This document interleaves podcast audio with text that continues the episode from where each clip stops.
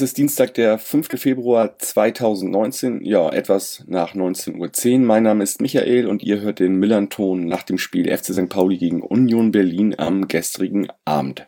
Das Spiel endet mit einem 3 zu 2 Heimsieg für den FC St. Pauli. Die Tore in ihrer Reihenfolge 1 zu 0 Allergie äh, in der 23. Minute, 2-0 Meier in der 62.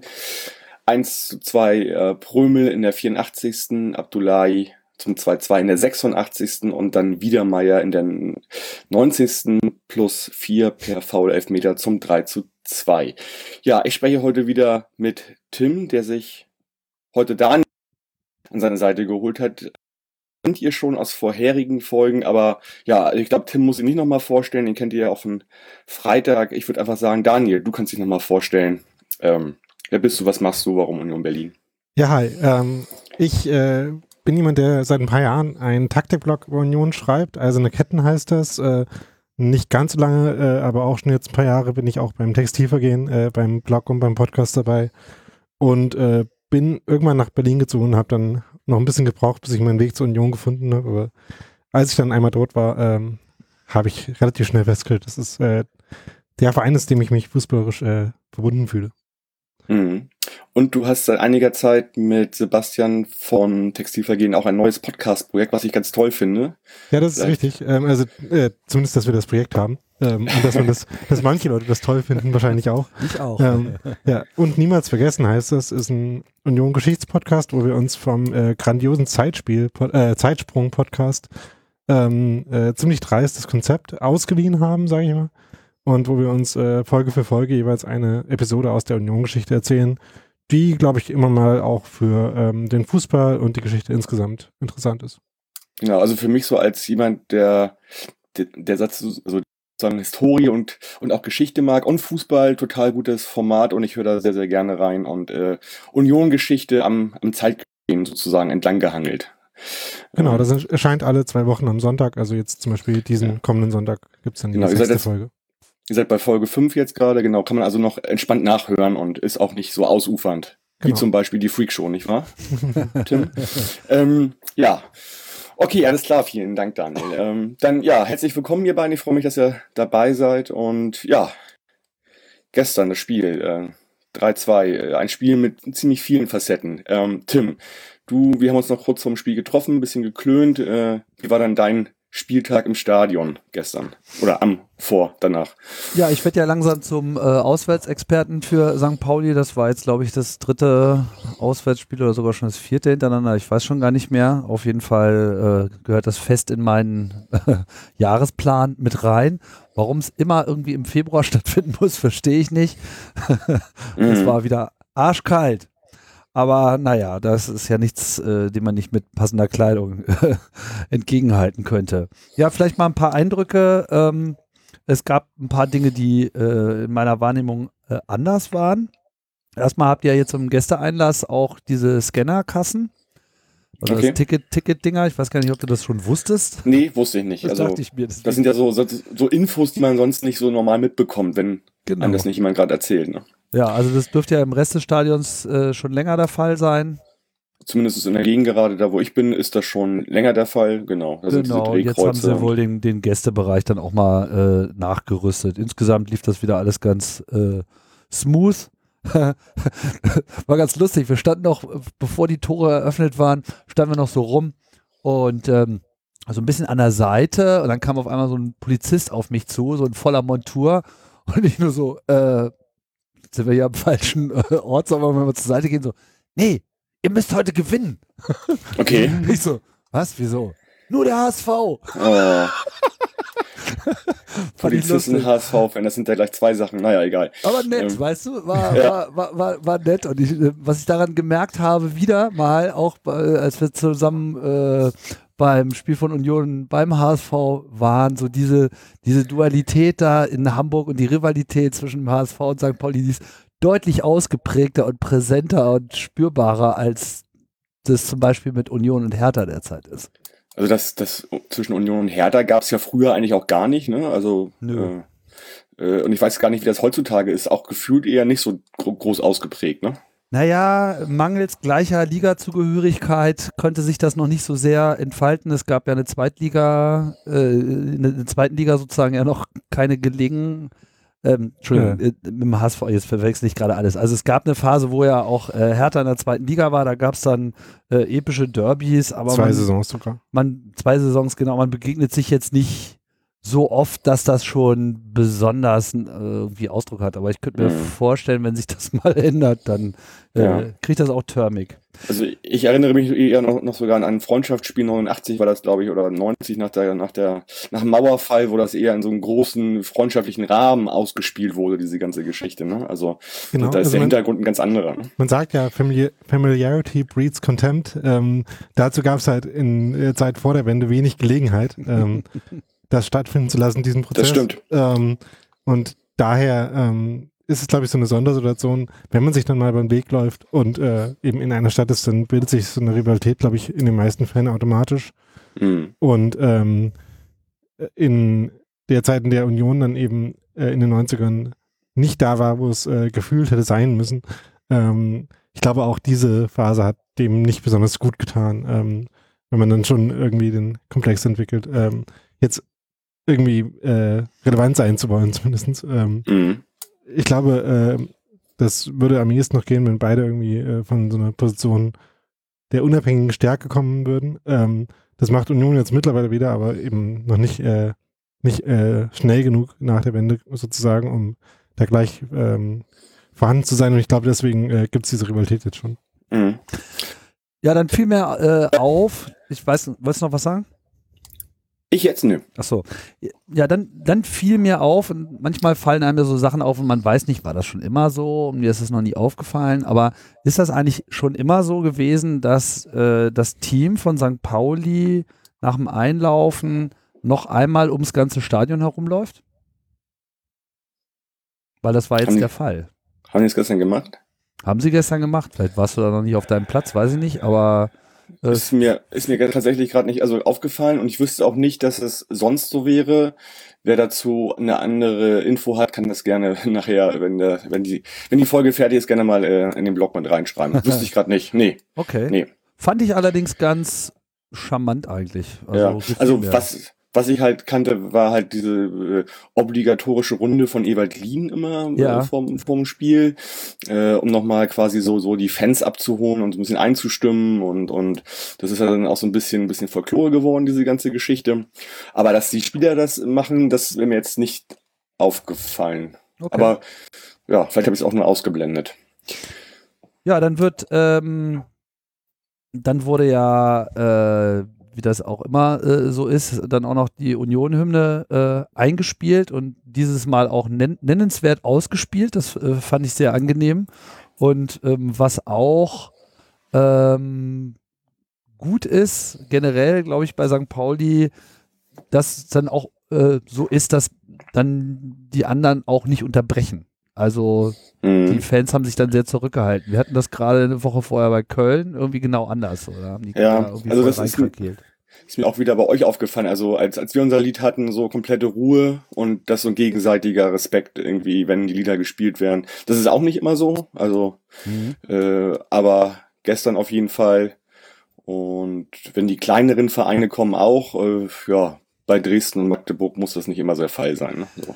Aber das hatte auch, glaube ich, viel damit zu tun. Also ich muss, muss jetzt wirklich mal sagen, das war, das war wirklich das totale Highlight dieser Saison bisher für mich. Und ich habe ja relativ viel auswärts, fast alles äh, mitgenommen. Mhm. Und das war like no other. Also die Stimmung war super, da wurde irgendwie Konfetti geschmissen. Äh, man merkte richtig, wie äh, es aufgeladen war, aber halt nicht so aggressiv, sondern es war geile Party. Wir standen da und dachten so, wir sind am richtigen Ort.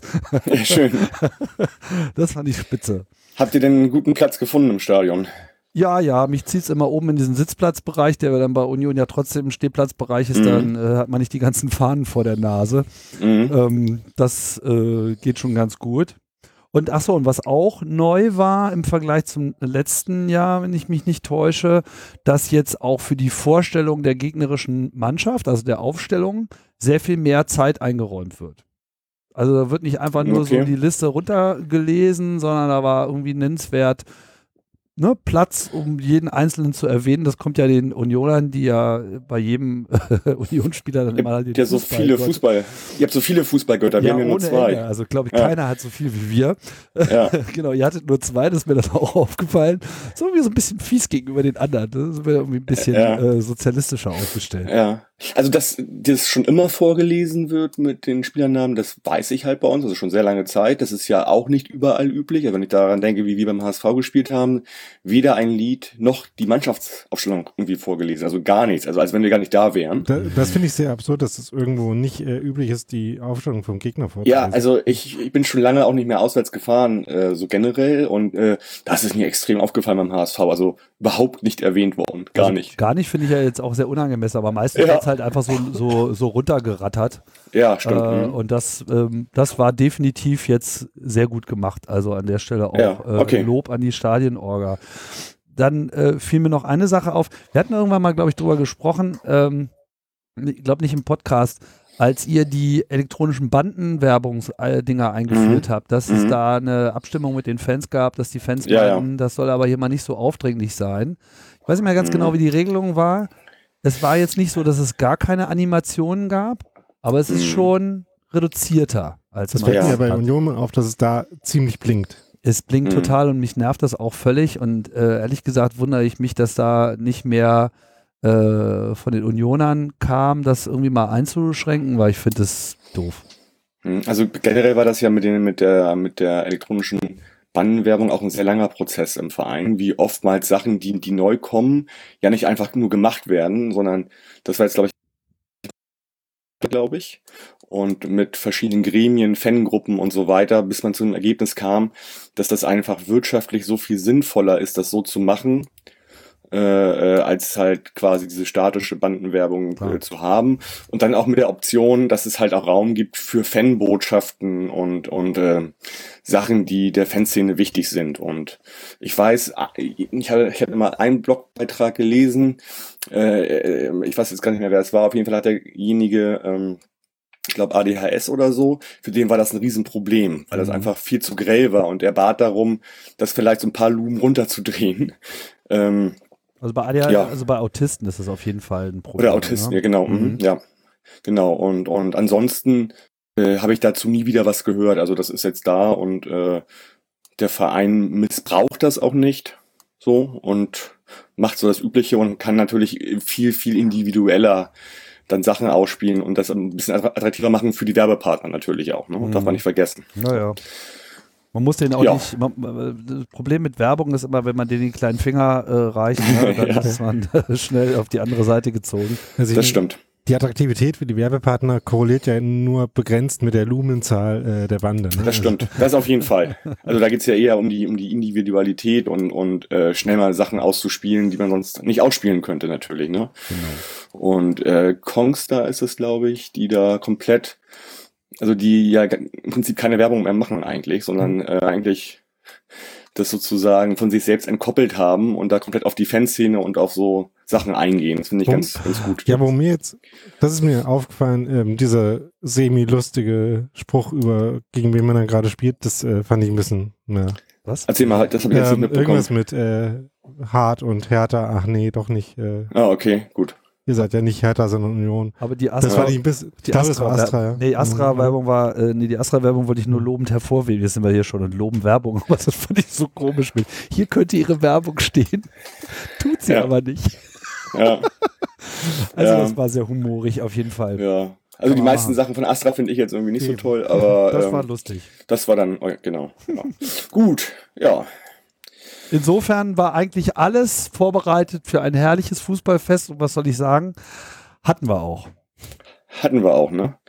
Ähm, Ich weiß gar nicht, ähm, habt ihr beide den Blogbeitrag von Tim von uns heute auf millanton.de gelesen? Ja, habe ich, ähm, habe ich auch Du, in meinem, das war mir klar, dass du das gelesen habe hast, ich in meinem Daniel. eigenen Blogbeitrag, den ich vorhin veröffentlicht habe, äh, aus dem Zug auch schon lobend erwähnt. Ähm, Ja. Ich bin mir in ein paar Details nicht ganz einer Meinung, aber so grundsätzlich äh, stimmt, was er da geschrieben hat, gerade über Also die Herangehensweise von, äh, von St. Pauli auf jeden Fall. Nochmal zum Hintergrund, du Ja. bist ja auch eher so, der über die Taktik kommt und bei uns ist halt Tim so, ne? Und, und ihr wisst natürlich immer generell, was ihr da sprecht sozusagen, wovon ihr redet, so, das nochmal so nebenbei. Ne? Wir tun zumindest so. ja, genau. Ja.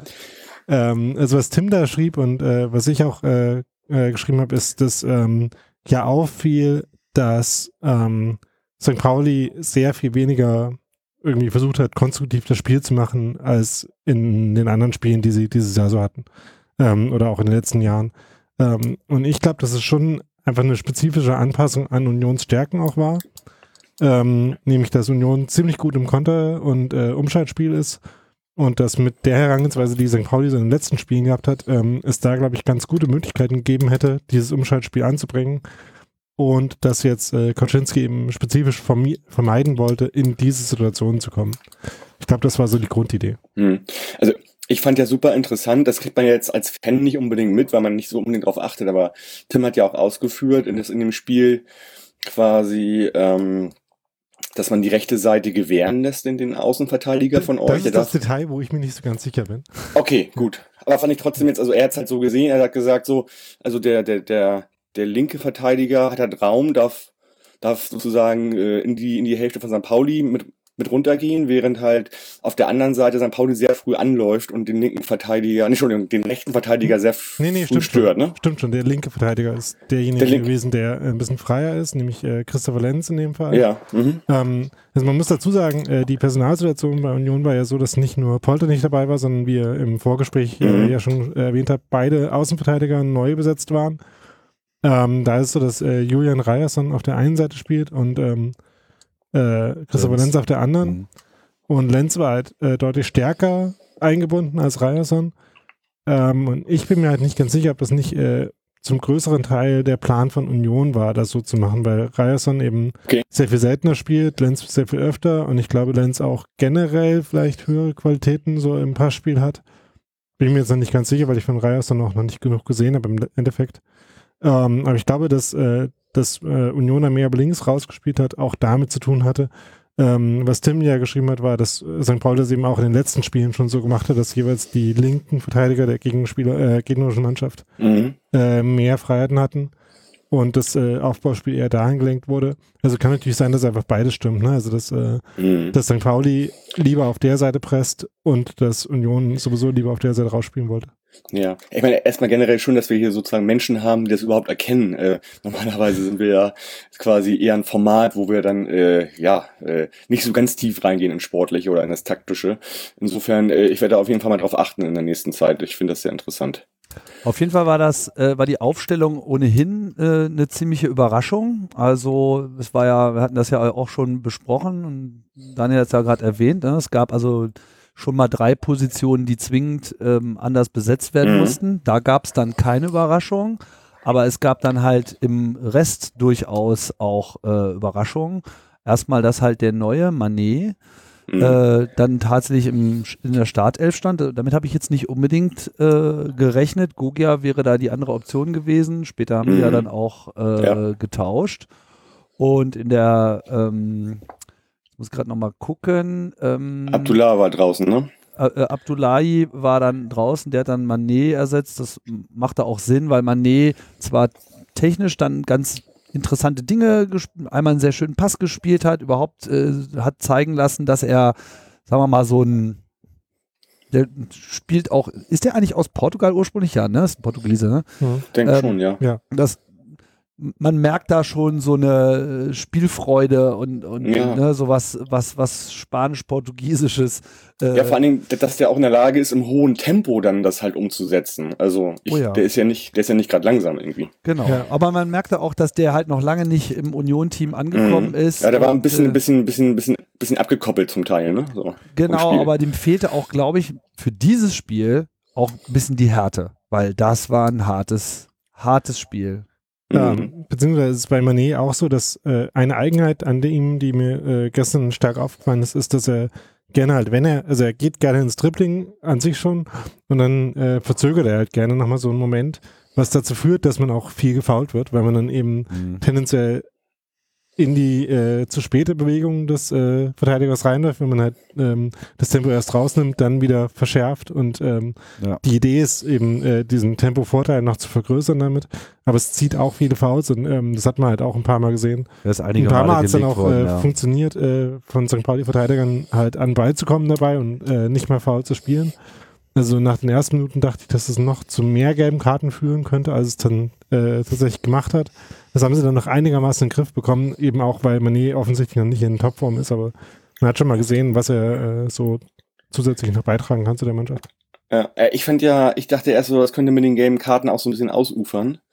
Ähm, nachdem halt relativ, äh, der, der Schiri relativ früh die erste gelbe Karte gab, dachte ich so, oha, wenn das jetzt schon so losgeht, aber das hat er nachher dann so ein bisschen besser in, in den Griff bekommen, auch finde ich, oder? Also, ähm, Ähm, habt ihr das auch so gesehen? Oder also, Also, ich, äh, beziehungsweise die Spieler haben sich dann halt im Griff gehabt. Also gerade ja, bei, vielleicht so, ja. gerade bei Schmiedebach, der ja sehr früh äh, als Sechser gelb gesehen hat, ähm, Mhm.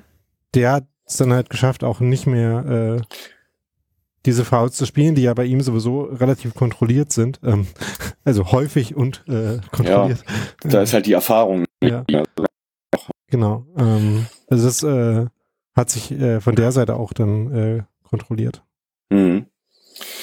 Jo, 1-0 hat Alagui äh, geschossen. Ein wunderschönes Tor. Und ich habe gerade nochmal überlegt, also ihr habt ja euer, euer 1-0 gegen, gegen Köln, rutscht ja in den Januar rein, glaube ich, in das äh, Mhm. Tor des Monats. Das heißt, äh, Alagui ja jetzt im Februar, das heißt, wir hätten da eine Chance, so, ähm, weil wir nicht gegen euch antreten müssen. richtig. Ne? Das ist schon mal gut. Also äh, könnte durchaus dabei sein, vielleicht. Also äh, war ein wunderschöner Schuss aus, ja, weiß ich nicht, 30 Metern. Würde ich mal so sagen, so ungefähr. Äh, ja, und das war halt so eine Szene, wo ähm, sich das Grundproblem, das Union in dem Spiel hatte, ganz gut gezeigt hat, nämlich dass St. Pauli halt hinten alles rausgeschlagen hat, ähm, grundsätzlich Mhm. erstmal. Ähm, und dass dann ähm, Union es halt oft nicht geschafft hat, diese Bälle wirklich äh, zu kontrollieren. Und in der Szene nach dem Abschlag von Himmelmann, nachdem ja Union vorher erst eine große Chance hatte, Mhm. ähm, war Union halt tatsächlich dreimal am Ball und den vierten Ball äh, nimmt sich Alagi dann und haut ihn halt aus äh, 28 Metern eine Winke. Tja, Ja, Also ich hatte, ich hatte das Glück äh, oder das Pech in dem Moment genau in dieser Mhm. Flugachse äh, zu stehen. Ja, also Mhm. von da, wo er ausgeschossen hat. Und ich habe schon gesehen, wie perfekt er den äh, getroffen hat, mit was für einem unheimlichen Speed dieser Ball aufs Tor ging. Und das war mir dann irgendwie auch sofort klar, dass der auch nicht mehr abgefangen wird. Mhm. Also wir machen ja selten so ganz spektakuläre Tore. Insofern, also das bei euch ja gefühlt irgendwie viel, viel öfter. diese Saison, Ähm, ja. Diese Saison, okay. Also das war seit langem mal wieder so, wo du sagst, wow, also das, äh, da hat er mal, einen- mal einen rausgeholt irgendwie. Und äh, ja. Zu dem Zeitpunkt war es halt wirklich sehr, sehr ausgeglichen, beziehungsweise eigentlich hattet ihr ja so ein bisschen die Spielhoheit in der Zeit auch. Also eigentlich über das gesamte Spiel, wenn man das mal so an den Zahlen sieht. Und insofern war das natürlich eine super Befreiung für uns, da schon mal das 1 zu 0 vorzulegen. Absolut. Ja, also ähm, diese, äh, diese Sp- Spieldominanz, die du ansprichst, äh, hat halt auch vor allem damit was zu tun, dass St. Pauli sich halt nicht großartig darum bemüht hat, selber Aufbauspiel zu machen. Das heißt, ähm, und dann gab es eben Phasen, wo dann Union damit mehr anfangen konnte und Phasen, wo sie weniger damit anfangen konnten. Ähm, Mhm. Gerade so der Beginn der zweiten Halbzeit war halt eine Phase, wo dabei sehr wenig rauskam, wo man dann auch sagen kann, auch wenn St. Pauli da den Ball noch weniger hatte, haben sie im Prinzip dann trotzdem das Spiel kontrolliert. Mhm. Ähm, aber eben gerade die Phase äh, vor dem 1-0 war halt gerade als Union ein bisschen gefährlicher geworden war. Deswegen Ja. war das äh, auf jeden Fall ein guter Zeitpunkt für Ja. St. Pauli, um da in Führung zu gehen. Also ich fand auch unsere Abwehr so in der ersten Halbzeit, auch in der zweiten Halbzeit, also da waren wir schon sehr, sehr, sehr viel souveräner auch. Ne? Also Avovor fand ich eher ein bisschen wackelig, dieses Spiel. Das, das kennt man gar nicht mehr von ihm. Buballa war auch so ein bisschen wieder, eigentlich so ein bisschen wie früher, auch so ein bisschen hektisch und nervös. Ähm, also wir, ihr habt euch da ja schon die ein oder andere Chance auch in der ersten Halbzeit rausgespielt. Und äh, da hat uns jedes Mal Himmelmann dann im Spiel, sag ich mal, gehalten. Ne? Ja, einmal war der Ball ja direkt auf der Linie Jo. und so. Also Ähm, Knapp Felix Groß war äh, in sehr viel mehr Abschlusssituationen, als er das normalerweise so ist. Ähm, Gab es ja die Szene, wo er ähm, den Ball, äh, den Abschlag von Himmelmann abgrätscht. Es gab die Szene, wo er ähm, irgendwie Stimmt, diesen genau. doppelt verunglückten, äh, diese doppelt verunglückte Rückgabe kam und dann Ja. Himmelmann überlupfen wollte, wo der dann noch gut reagiert hat. Ja, Ähm, also es, ähm, irgendwie war es, äh, also obwohl er ja auf der 10 äh, jetzt diese Saison schon immer gespielt hat, ähm, in so viele Abschlusssituationen war er bis jetzt noch nie gekommen. Das war ganz interessant. hm. spielt er momentan wieder sozusagen konstant auch bei euch? Ich weiß, Es ist jetzt schwer zu sagen, weil es ja jetzt erst zwei Spiele gab nach der Rückrunde, äh, nach der Mhm. Winterpause. In denen Mhm. hat er dann jeweils angefangen. Äh, gegen Köln wurde dann ausgewechselt, weil nach der gelb-roten Karte umgestellt werden musste. Mhm. Ähm, aber aktuell scheint er halt wieder vor Robert Joule zu sein. Okay. Der diesmal Ja. auch gar nicht auf der Bank saß, ähm, auch äh, interessant und äh, wirft auch ein Schlaglicht auf die Kadertiefe, die Union halt jetzt diese Saison so hat, dass Ja. äh, jemand wie Robert Schule dann aus Leistungsgründen offenbar ähm, hin und wieder auch Ja. gar nicht erst ins Aufgebot schafft. Also das ist bei uns ja ähnlich diese Saison. Ich finde, unsere Kadertiefe ist auch ziemlich groß und ich glaube, das ist einfach bei allen, die da oben sind, ist das einfach auch, also die haben halt eine gewisse Kadertiefe. Ne? Über Köln müssen wir nicht sprechen. Ähm, äh, beim HSV auch, bei euch, bei uns. So, ne? Also Ja. das, da, ich hab, da musst du nie Angst haben, wenn was von der Bank kommt, dass das Niveau sinkt. Ne? Ähm, zu Abelwar, weil wir den gerade schon angesprochen haben, der hatte ja dann in der zweiten Halbzeit die Szene, wo er ähm, behandelt werden musste, wo, Ja, es, wo er wieder, lag, ja. wo es wieder mal einen Fall äh, gab, wo man gesehen hat, dass äh, Fußball an äh, dem Umgang mit äh, Kopfverletzungen arbeiten muss. Das war Mhm, wieder mal nicht mhm. gut. In dem Fall ähm, hat dann Abelwar danach okay weitergespielt, hatte noch eine sehr gute Szene, an die ich mich erinnern kann. Trotzdem äh, muss man äh, da wieder mal ansprechen, dass Ja. äh, das nicht gut ist äh, so und ähm, Ja. dass es äh, kein, dass es quasi kein Prozedere gibt, so wie, wie in der NFL oder, oder in, in Ich nordamerikanischen habe immer Sportarten. Schwierigkeiten mit diesem, äh, mit dem, äh, damit die NFL da als Vorbild ähm, hinzustellen, weil die halt auch so, nur okay. das Nötigste machen, ähm, was irgendwie aus dem Sport äh, so Okay. allermindestens folgt, Mhm. aber ähm, Mhm. dass man grundsätzlich, ähm, dass man grundsätzlich dafür eine Lösung finden muss, äh, ist glaube ich was, was auf jeden Fall stimmt. Ja, dass es da auf jeden Fall ein Protokoll irgendwie gibt, was abzuarbeiten gilt dann in, in, Ja, und so einer das halt, Situation. ähm, ne? dass man es äh, Spielern und Mannschaften eben einfacher machen muss, ähm, Spieler, die in der Hinsicht äh, verletzt sind, äh, eben zu schützen. Ähm, mhm. Also die offensichtlichste Lösung ähm, ist halt ähm, dafür einen kostenlosen Wechsel sozusagen zu haben, der halt nicht Mhm. zu deinem Wechselkontingent zählt und Okay. der zum Beispiel veranlasst wird, indem ein neutraler Arzt sagt, der hat jetzt eine Kopfverletzung, der kann nicht mehr spielen, ihr müsst ihn jetzt rausnehmen.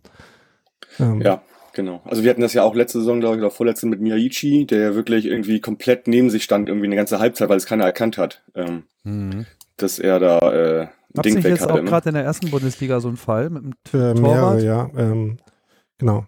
Mit Martinia von Mhm, Nürnberg am Wochenende gegen Bremen. Genau. Okay, ja. Ja, Gut, da gibt's also noch ein bisschen was zu tun. Okay. Also ich meine, St. Pauli wurde ganz schön äh, gelegt. Irgendwie zumindest äh, lagen die braunen Shirts äh, oft auf dem Boden. ich will jetzt nicht sagen, dass das äh, besonders Ich glaube nicht, dass Brown Shirts der offizielle äh? Spitzname ist, oder? Weiß ich gar nicht. Ist das irgendwie? Oder habe ich, bisschen irgendwas- komisch. hab ich jetzt was, irgendwas? hast, was, was hast du gerade gesagt? Braune Shirts. Ja, ihr habt doch braune Shirts. Ja, braune Trikots. Ja. Ja, Wie auch immer. ist, ist, ist leider so. Ja, also man wusste immer nicht so richtig, ob der jetzt irgendwie, was jetzt immer der Grund war, ob Union jetzt äh, da besonders viel Härte oder da besonders viel Pech gerade im Spiel war. Ich meine, die eine Situation mit Avovo war ja krass, weil er ist ja irgendwie äh, Himmelmann, glaube ich, mit seinem Kiefer oder so voll gegen Kopf und, das, und dann noch alle irgendwie aufeinander drauf. Mhm. Das sah auf jeden Mhm. Fall echt böse Ja. aus. Also, also wir sind in, in wenig Kategorien äh, vor euch in diesem Spiel, also was die Zahlen angeht, aber tatsächlich sind wir mehr gefault worden als, als eure Spieler.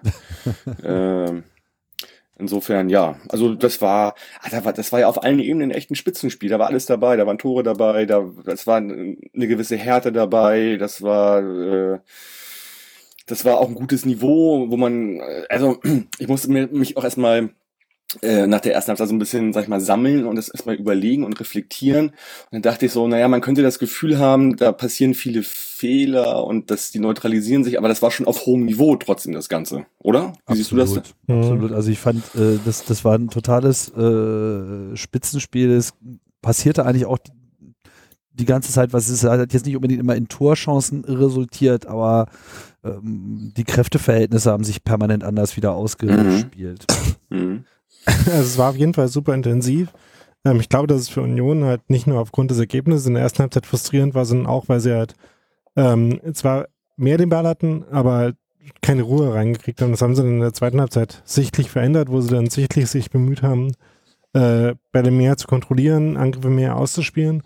Denn ähm, eben immer wenn in der ersten Halbzeit äh, St. Pauli einen Ball lang nach vorne gespielt hat, ähm, gab es halt oft so diese Flipper-Szenen ähm, am Boden oder auch in der Luft ähm, mit so äh, Kopfball-Abtauschen, ähm, wo halt Union nichts von hatte ähm, und St. Pauli, glaube ich, ganz glücklich mit war. Ähm, ich glaube, man hat da relativ gut gesehen, dass, äh, dass Urs Fischer das in der zweiten Halbzeit minimieren wollte, diese Sorte äh, Szene. Ja. Mhm. Also ich denke, das ist auch eine, eine Stärke von Urs Fischer bei Union. Ihm gelingt es oft, wenn nicht fast schon in jedem Spiel, die Probleme der ersten Halbzeit gut zu begradigen. Und dann auch mit viel Mut äh, ranzugehen, wie man dann auch später bei den Ja. Auswechslungen gesehen hat. Das ist dann ja auch eine gewisse Trainerqualität, ganz einfach, wenn man das Denke dann ich so auch. macht. Ne? Jo, ja, zweite Halbzeit. Ähm, wir machen das 2 zu 0, äh, auch zu dem Zeitpunkt so ein bisschen überraschend an der 62. Ecke Knoll und dann muss ein Fußballgott machen, was ein Fußballgott macht. Er steht Ja, richtig, steht richtig. macht ihn mit dem Kopf rein, verletzt sich sogar im ersten Augenblick so ein bisschen. Der hat aber Ähm, auch wirklich eine Präsenz, dieser Alex Meyer. Das Naja, das ist so, ja, er als Typ, ey. als Figur, ja, aber er hat genau so gespielt, wie man das aus Frankfurt kennt. Also man sieht ihn ja oftmals gar nicht, man weiß immer gar nicht, was macht er da eigentlich. Der trabt dann so ein bisschen mit und er ist dann nicht im Spiel geschehen, aber er ist zu den entscheidenden, äh, äh, sag ich mal, Duellen ist er halt da. Also, Also ein bisschen wie bei uns der Polter. ja, und die sind sich ja auch von der Statur ähnlich, so, Ja. finde ich so ein bisschen. Ne? Also, Absolut. Genau, also hat mich sehr gefreut. Irgendwie Meier macht nach, ich glaube, jemand hat das irgendwie auch ausgewiesen, nach 5763 Tagen oder so ähnlich, äh, äh, wieder mal ein Tor für seinen, quasi für seinen Verein. Und das ist das 2-0 und, und ja, 62. Minute eigentlich eine gute Zeit, fühlt sich gut an, ihr müsst eigentlich aufmachen, äh, äh, alles spricht dafür, dass man eventuell das 3-0 machen kann, weil ihr das nach vorne werfen müsst und so weiter. Also eigentlich war alles angerichtet, fand ich. Ja, Äh, aber dann hat halt Urs Fischer äh, gut reagiert. Erstmal kam äh, Gogia für Manet, hat man ja schon angesprochen. Mhm. Das war sicherlich äh, sinnvoll. Daniel, ich erinnere mich, dass du in, dem, in der Vorschau auf das Spiel sogar darauf hingewiesen hast, dass du Gogia für geeigneter hältst in, in diesem Spiel Ja. als vielleicht Manet. Genau, ähm, das hat halt mit dem zu tun, was dann sich in dem Spiel gar nicht so abgespielt hat, nämlich dass eben St. Pauli in den letzten Spielen ja immer so zwischen Dreierkette und Viererkette gewechselt hat, zwischen ähm, Aufbau und, äh, und Verteidigung. genau. Und dadurch, dass und ähm, da hätte man sich vorstellen können, dass sich genau in diesem Moment des Wechsels ähm, auf den Seiten eben die Konterräume äh, ergeben, die jemand wie Gogia bevorzugt angreift. Dadurch, dass St. Pauli das nicht gemacht hat, ähm, gab es diese Momente nicht so, ähm, für die er gerade besonders gepasst hätte.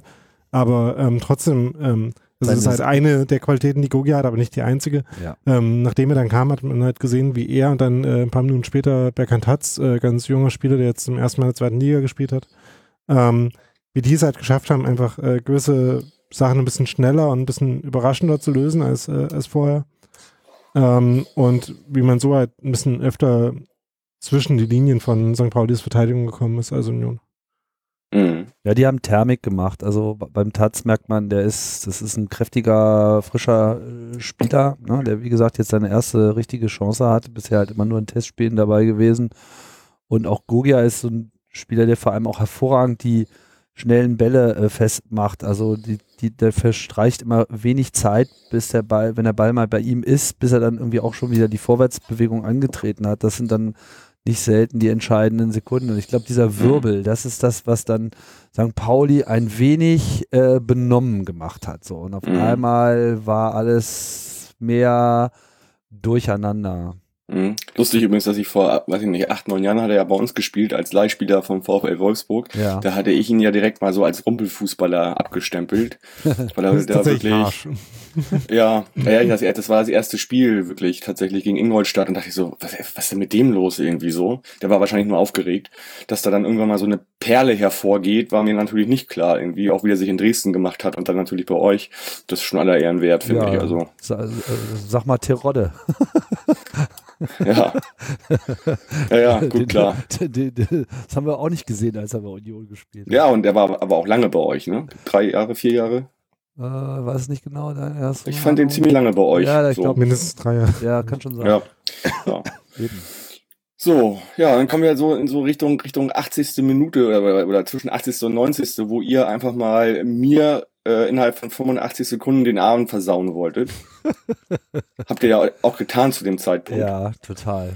So, wie, wie war denn das im Stadion, Tim? Ja, wie war das? Wie ist das, wenn man irgendwie äh, in, Eskaliert. Zwei, in zwei Minuten äh, den Ausgleich trifft? Naja, zumindest hatte ich schon den Glauben, dass wir jetzt den Punkt mitnehmen. Und ähm, Mhm. das wäre, glaube ich, so auch unter normalen Umständen auch äh, so gewesen, weil ich meine, ein Elfer kann ja halt immer passieren, da kannst du nicht drauf wetten. Das war natürlich ein klarer äh, Fehler von Abdullahi, leider eben hat er noch das Tor gemacht und dann geht er dazu beherzt von hinten rein. Das muss man Bei dann mal im. Detail besprechen, aber ähm, müssen halt, glaube ich, echt erstmal über diese zwei Tore äh, und die innerhalb von ein paar Sekunden gefallen sind, aber trotzdem gab es ja dazwischen noch eine Chance von Groß. Mhm. Mhm. Das war halt einfach so eine absolute Drangphase, wo halt Union äh, ein paar Mal schneller gespielt hat, als äh, St. Pauli dann in der Phase noch mitkam. Ähm, ähm, wo sie halt wirklich äh, den Druck und die äh, Direktheit, aber auch Präzision äh, eben immer noch ähm, das Ausspielen von Situationen geschafft haben, da sie vorher ein paar Mal nicht hatten. Und dann kam ja bei dem ersten Tor noch dazu, dass äh, äh, das hat mich ein bisschen an den äh, an das 1 zu 0 äh, Siegtor äh, im Spiel an der alten Försterei in der vorigen Saison erinnert. Als Himmelmann da Ähm, verstolpert hat. Nee, ähm, das, Das wo es, länger, ähm, das, wo es einen, äh, einen Freistoß für Union gab, den äh, St. Pauli für nicht berechtigt erachtet hat und äh, den Ja, dann Pauli 92. war reingeköpft hat. ne? Genau, Ja, genau. genau. ja. Und ähm, hier war es ja auch wieder so, dass ähm, St. Pauli der Meinung war, es hier hat einen Einwurf, dann war dem aber nicht so, dann hat äh, Knoll dafür noch gelb gekriegt für das äh, Reklamieren Mhm. und dann hat Union da einfach schneller den Einwurf ausgeführt, hat den äh, Freistoß dann äh, damit sich erspielt und äh, den haben sie dann äh, über Anderson reingeschossen. Ähm, also Anderson hat den vorgelegt, nochmal ähm, vom langen Pfosten zurück an den ersten, äh, da stand der Prömel. Ja, Genau. das, das, Ähm, das, das war war halt so wirklich, eine- wirklich so- echt ganz billig von uns verteidigt, fand ich irgendwie so. Das war so, bitteschön, ma- mach das Tor jetzt. Ja.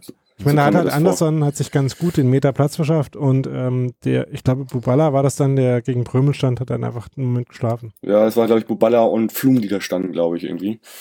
Ähm, ja, beide nicht am Mann. Also, ja. Ja, 1 zu 2, dann das war ja noch erstmal so weit, okay, irgendwie wäre dann nicht dann die 86. gekommen. Äh, besagter Gogia mit, mit dem Schuss äh, von der Strafraumlinie. Äh, Himmelmann lässt meines Erachtens unglücklich den Ball nach vorne abtropfen. Ja, Abdullahi, der dann danach den Abstauber reingemacht hat, stand ihm halt schon äh, ziemlich frontal in der Sichtbahn, also weit weg davon abseits zu stehen, Ja, weil da noch okay. an, an Ja. der anderen Seite welche tiefer drin standen. Aber Himmelmann hat ihn, glaube ich, echt spät gesehen und dann Spät gesehen, so ja. platschen lassen können. Ja, das habe ich auch gedacht, War als ich das trotzdem mal jetzt relativ zentral abgeplatscht, aber ähm, Mhm, ja. Ähm, sicherlich äh, suboptimal für ihn gelaufen. Ja, genau. Und dann habe ich ja dann auch schon nach dem 2-2 so ein bisschen mit dem Schlimmsten schon wieder gerechnet. Also äh, jetzt sehr viel später als in Darmstadt, aber in Darmstadt haben wir das Spiel ja einfach so abgeschenkt, ohne, ohne Grundpfiff, fand ich. Ähm, während hier eigentlich so die Dramaturgie, die Regie eigentlich vorsah, dass ihr vielleicht sogar noch das 3-2 macht in der 90. eigentlich. So kam mir das vor. Hätte passieren können, ja. Hätte passieren können. Ähm, Ist aber nicht. ja, und dann kam halt die, dann kam halt die Szene, wo, wo Buchtmann äh, in, den, in den 16er eindringt und ja, also ähm, Abdullahi macht das wirklich nicht, nicht sehr geschickt. Ne? Ja, also das, es das, ging, das Ding ging ja äh, schon einen Moment früher los. Also St. Mhm. Pauli hat mal wieder einen langen Ball Richtung Strafraum gespielt, wie man das halt so in so einer äh, Nachspielzeit dann so macht. ja, Und dann, ähm, nachdem Union ja bei, bei 0-2 auf so eine Brechstangenformation mit äh, drei Verteidigern, äh, Lenz äh, und den beiden Innenverteidigern umgestellt hatte und äh, vielen offensiven Spielern, war dann halt Marcel Hartl, der ähm, eigentlich Zehner und jetzt neuerdings äh, Flügelstürmer ist. Der war dann Rechtsverteidiger und stand halt dann rechts in dieser Viererkette ähm, Mhm. gegen diesen langen Ball und hat ähm, hätte den eigentlich einfach ins Austrudeln lassen können oder zumindestens ähm, äh, den St. Pauli-Spieler, der dann stand, ähm, den ersten annehmen lassen können, beziehungsweise äh, dem die Aufgabe geben, den annehmen zu müssen und dann da zu stören. Das war halt super unclever von ihm, äh, den aus dem Strafraum raus direkt äh, vor dem Strafraum hinzuköpfen, sodass Mhm. Buchtmann da überhaupt an den Ball kam. Das war extrem unnötig, das war ein äh, ziemlich großer Fehler, ähm, der aber verständlich ist, einfach äh, weil er halt, äh, selten in dieser Situation so ist. Ja. Ähm, und dann macht das Abdullahi äh, mit dem klischeehaft äh, uncleveren Einsatz des Stürmers im eigenen Strafraum. Richtig, genau. So, so, so kam mir das auch vor, genau. Ja. Und ich glaube, da hat auch keiner gemeckert, auch nicht bei euch in der Kurve, Tim, denke ich Äh, mal. Irgendwie das, Das kann ich mir schon vorstellen.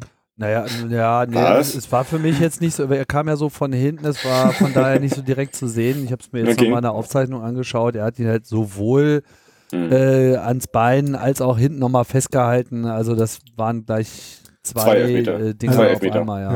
Ja. Ja, also wie gesagt, ähm, ich würde es äh, nicht grundsätzlich anders sehen. Ähm, ich glaube, der ist gen gerade genug faul, dass man das wirklich pfeifen kann. Ich bin mir nicht sicher, ob man es absolut pfeifen muss. Ähm, Okay. ähm, Es war und aber auf jeden der, Fall sind, der Schiedsrichter, der das schon mal bei uns gemacht hat. Genau, da, äh, darauf wollte ich gerade zu sprechen kommen. ähm, ich meine, das ist natürlich auch so eine Situation, wo es einfach ist, äh, als äh, parteiischer Beobachter so eines Spiels Gründe zu finden, warum das jetzt auf gar keinen Fall ein Elfmeter war. Ähm, Ja. Und äh, was Tim gerade ansprach, war halt, dass äh, Guido Winkmann, der Schiedsrichter in der Situation, auch derjenige war, der ähm, das Spiel von Union äh, bei Dortmund in dieser Saison im DFB-Pokal gepfiffen hat, Mhm. wo es ja auch in der 120 Minute einen Elfmeter Muss man ja mal dazu sagen, weil er ja jedes Jahr in Dortmund im Pokal spielt. Gefühlt, ja, Ja, gefühlt jedes und- Jahr. Ja, wegen verschiedener Sorten Elfmeter äh, am Ende dieses Abends dann irgendwie knapp verlieren. Genau. Mhm. Ja, ähm, genau, wo es dann in der Also, letzten Minute Nachspielzeit einen Elfmeter Was lernen gab. wir daraus? Ja. Union kriegt man nur mit dem Elfmeter in der letzten Minute gestoppt. Ja, Oder Aue. oder, oder ganz klar in Aue, ja. Ja. Ja, Also, und ähm, also da gab es schon noch ein disparates Meinungsbild, hat man noch heute Mhm. bei uns bei Textilwerk in dem Blog in den Kommentaren gesehen. Aber ich glaube, äh, von einer ganz neutralen, faktenbasierten Variante kommt man nicht drum rum, dass man den schon sehr Mhm. gut geben kann, den Elfmeter. Ja. ja. Und ja, wirklich letzte Minute äh, der, der Nachspielzeit, also 90. plus 4 und hat dann aber wieder Alex Meyer gemacht und zwar habe ich dann heute nochmal recherchiert, also Knolle hat wohl zu ihm gesagt, ich bin kaputt, ich will ihn nicht schießen. Hm. Und äh, hat gesagt so, okay, mir Ja. egal, ich mach, mach das wie immer so. Ja, der hatte also, wohl äh, Krä- Krämpfe gehabt und Ja, fühlte sich genau. äh, nicht. Und äh, Meyer hat den Elfmeter ja wirklich auch sehr souverän geschossen. Also ja nicht doll, nicht ganz doll platziert. Also so, ne? Also äh, der wusste, dass halt euer Torwart da eher nach rechts unten abtaucht und da dann aus seiner Sicht rechts frei ist. So kam mir das vor. Ja, war nichts zu machen auf jeden Fall. Ja. Ja, ist dann Ja, halt dann so. hat- Habt ihr nach vier Jahren mal gewonnen. Haben wir mal ja, vier, fünf Jahre, ja genau, also schon Ewigkeit nicht mehr gegen euch gewonnen und Daniel hat ja heute ja schon per Twitter den Tipp gegeben, wir sollten mal irgendwie das, über das Intro heute Abend sprechen. Äh, ich meinte, ähm, über das Intro drüber reden. Ähm, Ja, ja, ich habe das, schon ich hab das schon verstanden. Ich habe das schon verstanden. Ich Denn da ist ja noch ein verstanden. anderes 3 zu 2 äh, zwischen Union Genau. und St. Pauli erwähnt. Äh, ja. Ein, ein, ein 0 zu 2 sehr viel Rückstand, älteres, ja. ein sehr viel älteres 3 zu 2, Ja. genau.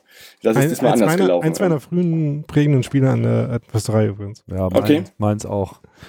ja. Gut. Ja, und dann so Abreise da in, ähm, Tim, alles äh, dann gut verlaufen oder äh, Unproblematisch. Nö. Eigentlich alles super. mh, Keine Aufregereien, nix. Alles schön ins Hotel geworfen, Ja. eingepennt. Alles gut. Ich habe heute noch äh, in einem anderen St. Pauli-Blog beim Magischen FC gelesen, dass Mhm. äh, wohl bei den Heimeingängen ähm, nicht alle in Betrieb waren und deswegen es da Mhm. Verzögerungen gab, ähm, dass da Ja. nicht alle ideal besetzt waren. Ja, also in der Gegend gerade ähm, äh, ist eine Baustelle direkt äh, auf dem Heiligen Geistfeld und der Verein hat auch meines Erachtens, glaube ich, auch zum ersten Mal das mal so kommuniziert, kommt mal ein bisschen früher, äh, weil die Eingangssituation nicht ganz so toll ist. Ich bin früher und ich habe das Gefühl gehabt, es sind viele noch früher hingekommen. Ich fand es nämlich gar nicht schlimm. Ich fand äh, oftmals Einlässe viel schlimmer, als es nicht kommuniziert worden ist. Insofern, also ich war irgendwie um kurz vor acht da und bin innerhalb von fünf Minuten drin gewesen. Hm. Also insofern, ähm, ich weiß nicht, wie es vorher gelaufen ist.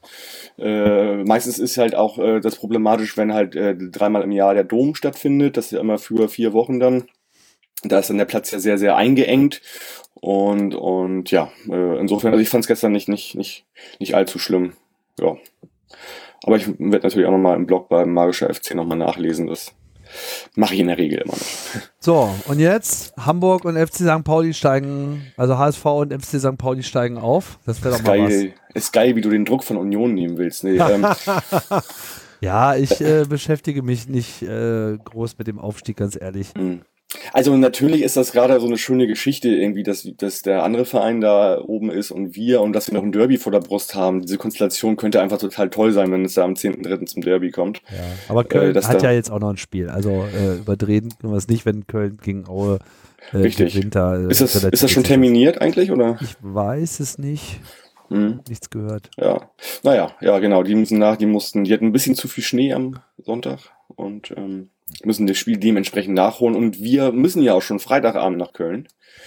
Äh, haben Ach so, Köln wenig, ist jetzt der nächste Gegner. Ja, haben das ist ein bisschen so eine Mini-Liga zwischen äh, Köln, St. Pauli und Union da.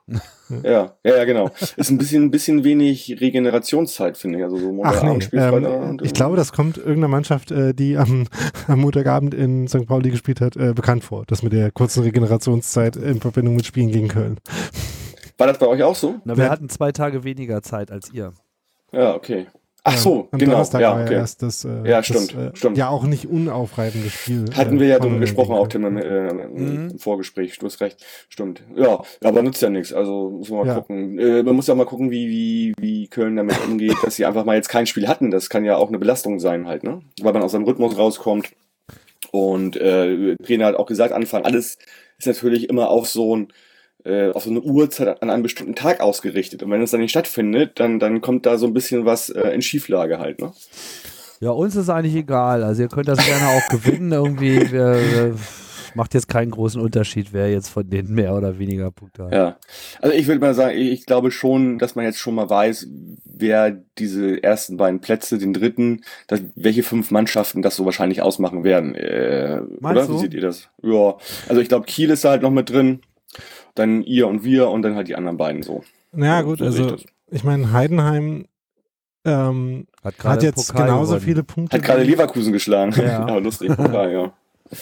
Das war bestimmt auch äh, Bombenschuh.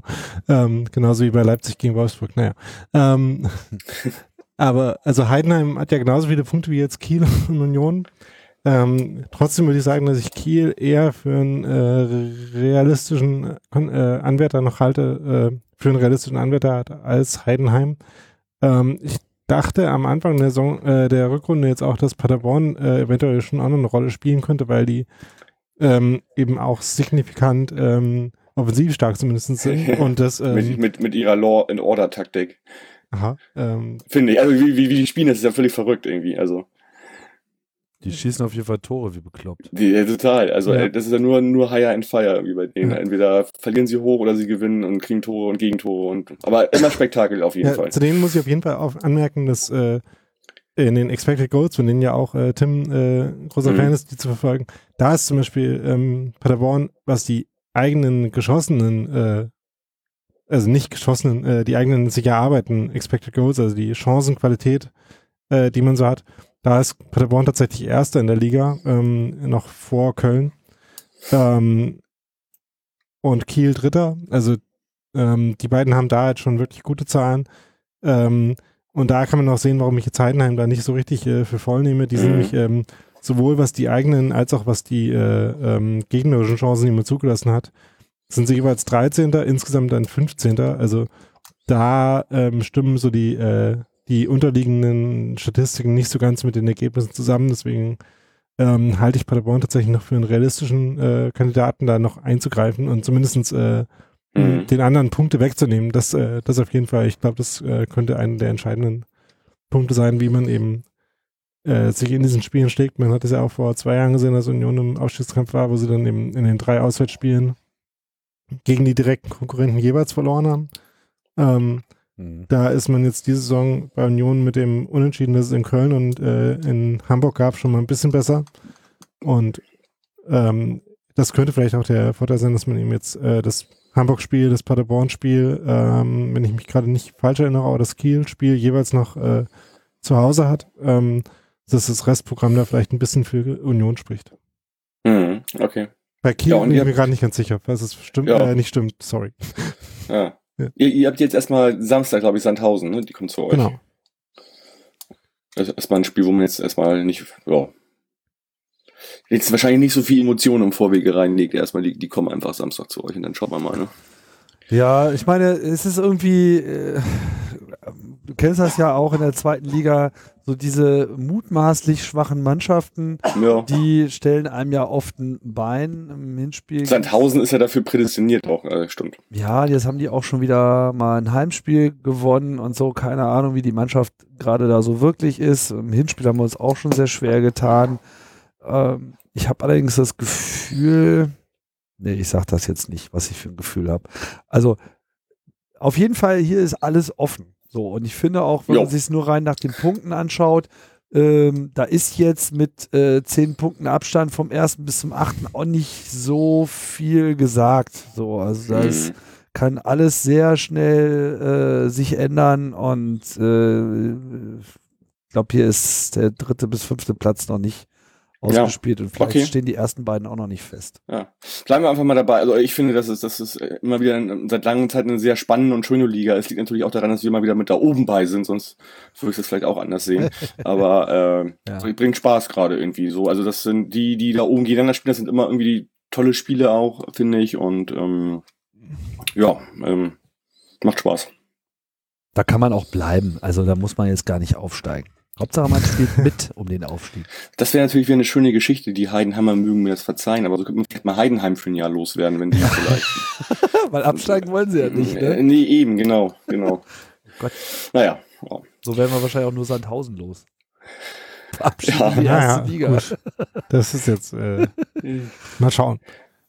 Äh, vielleicht, kann aber- da ja, vielleicht kann da ja ähm, Jens Keller helfen und Ingolstadt stattdessen in der Liga halten. Naja. Ja, ja, wir schauen mal. Okay. Ja, wenn ihr nichts mehr habt, äh, ich glaube, Tim muss weiter Kisten packen wahrscheinlich, Kartons packen. Das hält sich in Grenzen. Genau, du machst übermorgen nach Barcelona rüber. Genau. Und ja, Ich habe gerade mal geguckt, was da so Tickets kosten. Alter Schwede. Beim FC Barcelona. Also da kommst du unter 100 Euro äh, nicht weg. Also wenn du Glück hast Ja. gegen unattraktiven Gegner, billigsten Tickets liegen so bei 90 und Hm. äh, Die sind anderen die so so eher personalisiert. 200. War das hier im Vorgespräch, wo du gefragt hast, was so der, äh, der hippe Verein wäre, den man in der Nähe dort äh, eigentlich finden müsste? Zu dem Ja, wir hatten kurz drüber gesprochen, was Ja. Tim denn sich da aussucht oder so genau. Da wollte ich ja mal äh, den, ich glaube, SD Eibar empfehlen, die nicht in Katalonien sind, sondern im Baskenland, aber ähm, ist So- ein bisschen zu weit weg dann. ja, ist ja immer noch das richtige Ende von, äh, von Spanien sozusagen. Naja, es ist das andere Ende der Pyrenäen. Da fahre ich jetzt nicht mal eben auf den Nachmittag hin. Aber, aber, aber, aber wenn man du da magst sowieso keine noch vorbeikommt- Auswärtsfahrten. Ähm, die haben eine ganz nette Geschichte. Ähm, auch so ein super kleiner Verein, der vor ein paar Jahren aufgestiegen ist, äh, dann fast nicht hätte aufsteigen dürfen, weil sie ähm, erzwungenermaßen ähm, ihr äh, Vereinskapital ähm, umstrukturieren mussten und dafür dann mehr Geld brauchten, das sie nicht hatten, was sie aber eigentlich auch gar nicht gebraucht hätten, wenn es nicht die Regularien der Liga gegeben hätte. okay. Das haben sie dann irgendwie doch geschafft und spielen jetzt schon ein paar Jahre in der ersten Liga, haben dann neulich mal gegen Madrid 3-0 gewonnen. Das ist eine ganz nette Geschichte. Also wenn man mal in der Gegend ist, dann ist das ein Verein, Ja. äh, zu dem man ganz gut gehen kann. Also ich werde mir Ja. irgendeinen Verein suchen, wo man auch für 15 Euro auch nochmal zugucken kann. Und dann schaue ich mal, äh, Ja. wie das so läuft. Aber ich einmal, würde sonst einfach mal zum Stadion gehen und mal gucken, wer da so mit Karten in der Hand rumläuft. So, so würde ich das machen, ja, glaube ich. also einmal FC Barcelona werde ich mir auf jeden Fall geben. ja. Äh, aber äh, dann werde ich mich wahrscheinlich schon wieder an die alte Försterei sehnen danach. Das merke ich Ja. jetzt schon. Das heißt, du verpasst dementsprechend Samstag das Spiel gegen Sandhausen. Äh, gegen Sandhausen werde ich nicht dabei sein. Die äh, weiteren Heimspiele habe ich gerade noch die Hoffnung, mitnehmen zu können. Okay. Gut, dann, ja, wenn ihr nichts mehr habt, äh, dir eine schöne Fahrt nach Barcelona oder einen schönen Flug und Daniel ist, bist du noch in Süddeutschland gerade oder? Nee, ich äh, sitze jetzt in der Metaebene und Das bin stimmt, du gerade- bist ja bei, du, du bist ja äh, paar, Monaten äh, bei der Lausitzer Rundschau arbeite. Wir sind Ah, alle okay. nur auf der Durchreise zur ersten Liga. Dauert aber noch ein bisschen. okay, dann ja, habt ganz, äh, habt, habt vielen Dank für eure Zeit, hat wieder sehr viel Spaß gemacht Ja, und äh, wir müssen mal gucken, wie das denn, äh, äh, meine, im Idealfall steigen wir ja beide auf und können das nächstes Jahr in der ersten Liga machen, die Gespräche, wie lustig wird das denn? Das fände ich wirklich geil, muss ich sagen. Also das, das wäre so meine totale Traumkonstellation. Also wenn Aufstieg, dann nur mit dem FC St. Pauli. Oh, oha, okay, ja, gut, dann, dann schauen wir mal. Das wäre doch der Hammer, oder? Ja, Das wäre wirklich der Hammer. auch Rivalität, dass Hamburg natürlich auch ein bisschen feiern würde, wenn da zwei Hamburger Vereine aufsteigen. Kann ich mir vorstellen. Ähm, Das ja. schließt sich ja nicht aus gegenseitig. Das schließt sich nicht aus, da hast du natürlich recht. Genau, die Äh, können ja noch in der Relegation nachziehen. Ja, Relegation können die, ja, genau. Ja. Gut, ihr beiden, vielen Dank. Und äh, wir nach Köln und wir hören uns dann, ja, ich glaube, Yannick macht, Yannick macht die Folge jetzt noch äh, fürs Köln-Spiel fertig, kommt dann irgendwie morgen oder übermorgen. Und ja, äh, allen Hörerinnen wünsche ich erstmal noch eine schöne Woche. Bis bald. Äh, bleibt gesund und macht's gut. Ciao, ciao.